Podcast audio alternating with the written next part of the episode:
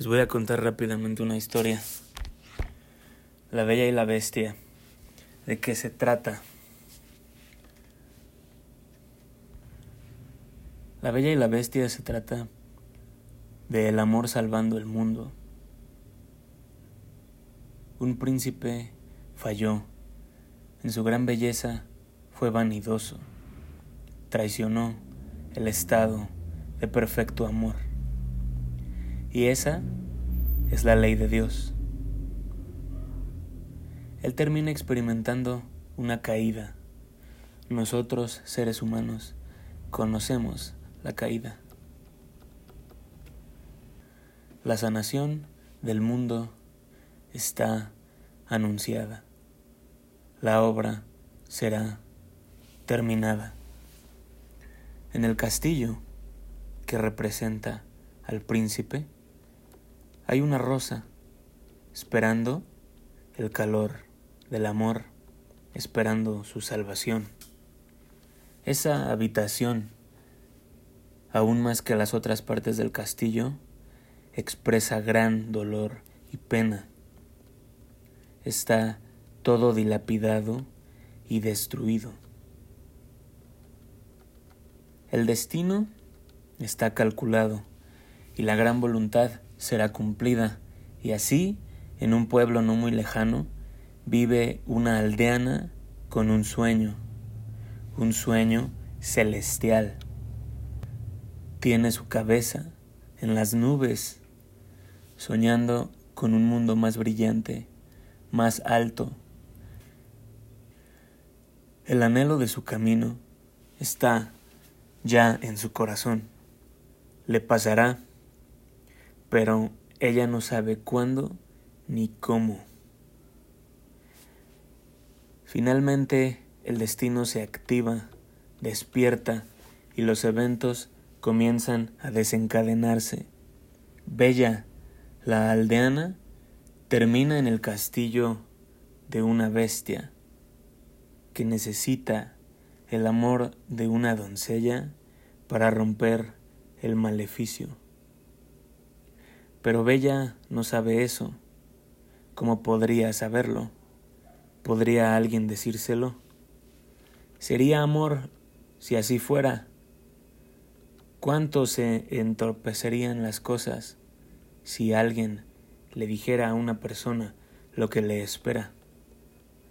Y esta persona quiera meter las manos en su destino al que solo debe subirse y disfrutar el recorrido. La bestia ya no sabe cómo hacerlo, el cómo tener paciencia, cómo acercarse al amor siquiera. Ya no sabe. Adentro del castillo aún hay sirvientes que están aquí para atender a otros. Un cálido fuego que ilumina la habitación y habla el idioma del amor y es, como debería, muy cálido y seductor. Tiene una novia, una novia plumero, con quien se esconde a jugar el no y no, y bueno, sí. Una taza de té, una tetera, esperando a su invitado para darle cobijo y amor fraterno, materno. Y un reloj, lógico, llevando la cuenta del tiempo, supongo. Ellos saben, esperan, esperan que el amo logre su cometido para sacar el castillo de esta penumbra infernal. Rostros de horror y espíritus de ira adornan los pasillos, las paredes.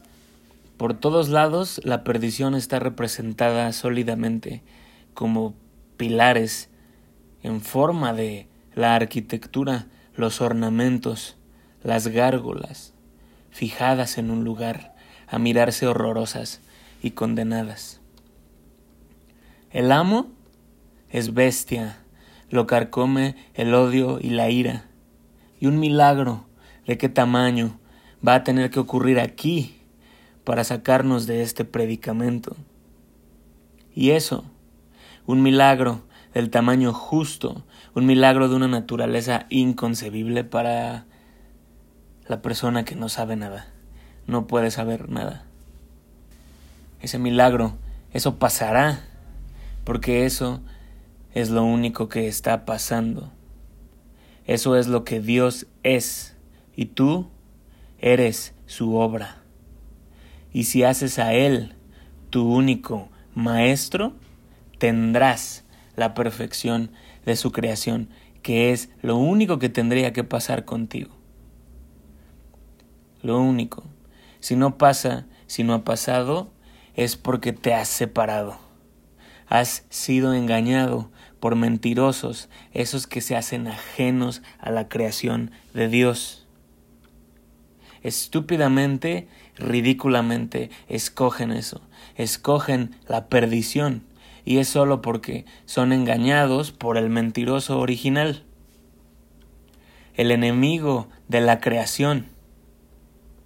Los mentirosos, los que son odio, los que odiaron el regalo, y así lo perdieron todo, y se ganaron el estado imposible de despreciar lo único que son y la única razón por la que son la única razón por la que son. Usar la oportunidad para odiarla. Imagínate. La vida pasará. Dios tiene el control, el único control. La obra ya fue ordenada y será terminada, y así, en este caso, Bella y Bestia despertarán al amor perfecto que les espera y donde al principio era irreconocible, cuando se pusieron flojitos, la salvación les ocurrió. Porque la única razón por la que no te pones flojito es porque juegas a ser Dios. Eso es lo que esta cultura te enseñó. Eso es lo que el mentiroso enseña desde allá atrás, tiempo atrás, allá en el jardín del Edén. Y ese mismo pecado original agobia la pobre vida del ser humano engañado que cree que él tiene que salvarse a sí mismo, cuando más bien él no puede hacer nada.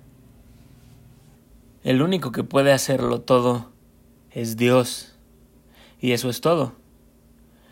Cuando dejes de creer mentiras, Él podrá recuperarte antes, lo único que harás será escapar de Él, escapar de Dios, con el engaño de algún mentiroso que quiere que sufras el mismo destino que Él sufre. Se cumple la historia, el castillo del amor santo, el amor perfecto, el vivieron felices para siempre. Y el castillo se convierte en el cielo, el paraíso, un paraíso dorado. El príncipe de oro vuelve y ahora como hijo obediente del Creador. Y su princesa recibe el cielo que siempre añoró, lo que siempre quiso.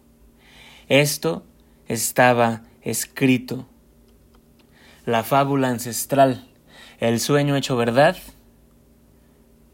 la verdad de que este sol siempre saldrá.